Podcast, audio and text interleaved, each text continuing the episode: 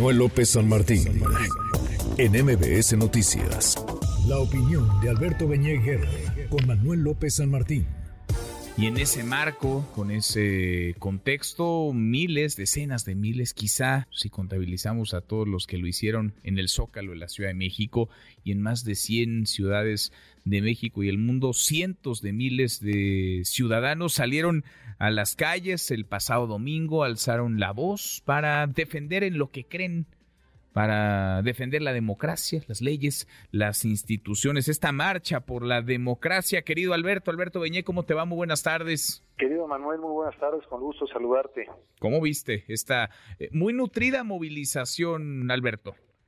La verdad es que es de llamar la atención positivamente que de manera eh, independiente, eh, personas, familias, sin que hubiera ningún tipo de acarreo ni de movilización partidista, hayan acudido a manifestarse en favor de la democracia y del voto libre. Esos fueron los ejes centrales de eh, las manifestaciones, las causas de esas concentraciones, y creo que es muy importante decir que no es gratuito que esto ocurra. Eh, el gobierno, eh, Morena y sus aliados que tienen mayoría en el Congreso, pues durante estos últimos años se han dedicado a atacar al Poder Judicial, rompiendo, vulnerando el principio de división de poderes, eh, han debilitado y han tratado de desaparecer a los organismos constitucionales autónomos que garantizan pues derechos fundamentales de, orden político, el derecho al voto libre, el derecho a la transparencia, el acceso a la información gubernamental, y, bueno, pues creo que eh, de lo que se trató el domingo fue decir, queremos eh, preservar esta construcción democrática que nos ha costado muchos años, que nos ha permitido tener desde 97 pluralidad en los congresos, eh, alternancia en los gobiernos de los estados, en el gobierno federal, y de eso se trata la democracia, que la mayoría eh, que obtenga eh, más votos, pues eh, gobierne, pero siempre en un marco constitucional de respeto a los derechos de las minorías. Esa fue la motivación y creo que es una señal de salud democrática, de participación ciudadana, lo que vivimos este domingo y pues hay que celebrarlo. Ahora, se da esta movilización, Alberto, a tres meses y medio de la contienda. ¿Crees que en algo incida? Porque por supuesto que es solamente deseable, sino plausible el que haya ciudadanos participativos, activos, entusiastas. Eh, ¿Crees que pueda, digamos, incidir al menos en las condiciones del proceso electoral en el que nos encontramos esta mega movilización? Sin duda incide, incide desde varios puntos de vista. En primer lugar, generar más conciencia ciudadana sobre la importancia de participar en las elecciones que son cruciales para el futuro de nuestro país. Y en segundo lugar, eh, no deja de ser dentro y fuera de México un muy fuerte llamado de atención a irregularidades graves que están ocurriendo en este proceso electoral.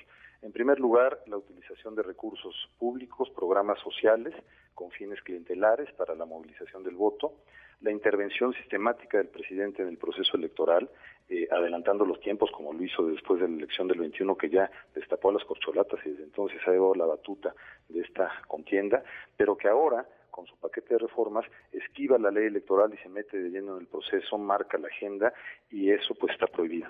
Uno podrá discutir si está bien o no que existan normas que prohíban la intervención del Poder Ejecutivo, pero el hecho es que esas son nuestras normas y hay que respetarlas. Y algo que ha sido muy importante desde que el INE, eh, eh, siendo IFE en el 96, se hizo autónomo y organiza elecciones, bueno, pues hemos tenido elecciones competidas, legales, etcétera, y ha ganado quien ha obtenido más votos. Eh, la verdad es que hoy estamos con serias amenazas a que tengamos un proceso equilibrado, competitivo, legal, y, bueno, pues esto sin duda fortalece esa conciencia, esa participación ciudadana. y, esto, como se reportaba ahora hace un momento, hace unos instantes, todo esto además en, un ánimo de polarización cada vez más creciente de parte del presidente, y creo que ahí el presidente eh, pues no está asumiendo que es nuestro presidente, es decir, es presidente de todas y todos los mexicanos.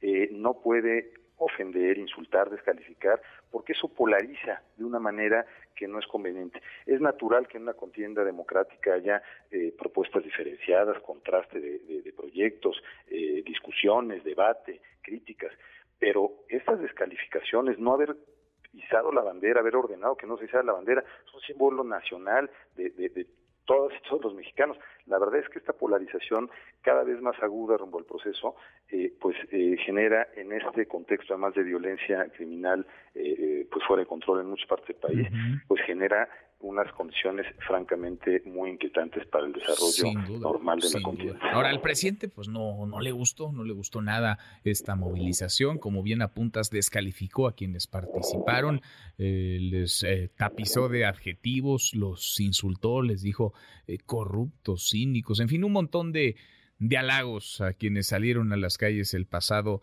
domingo. Ese va a ser digamos, el tono, esa va a ser la tónica, la narrativa de la campaña, una campaña muy polarizada, Alberto, en donde quien más habla, parece, es, es el presidente. El presidente es protagonista en este proceso electoral. Es el protagonista central y creo que a quien más debe inquietar esto es a la candidata Claudia Sheinbaum, porque en un sentido la anula, la, la, la opaca, no le permite empezar a delinear cuáles son dentro de su marco ideológico y programático cuáles son sus propuestas diferenciadas para mejorar, para consolidar, para corregir. Y lo cierto es que, pues, eh, eh, no le va a dejar un país eh, si gana a quien sea, gane Xochitl, gane Claudia, no les deja un país en condiciones de convivencia eh, pacífica, democrática, de respeto, de tolerancia, sino un país que a quien llegue, lo primero que tendría que hacer, o va a tener que hacer es llamar a grandes acuerdos para la reconciliación. No se puede vivir gobernando y polarizando de esa forma. La verdad es que sí es una amenaza muy seria para la democracia y creo que las eh, más eh, preocupadas y la primera más preocupada debe ser la propia candidata de, su partido, pues le está, insisto, anulando, imponiéndole la agenda y metiéndola de manera muy forzada a, un discurso que de verdad eh, en nada contribuye a su causa. Pues sí, queda, queda ahí no solamente, digamos, el registro de la movilización, sino la consecuencia de la misma y la reacción eh, del revire desde Palacio Nacional. Alberto, gracias, gracias como siempre. Gracias a ti, Manuel, buenas tardes. Muy buenas tardes. Redes sociales para que siga en contacto: Twitter, Facebook y TikTok. M. López San Martín.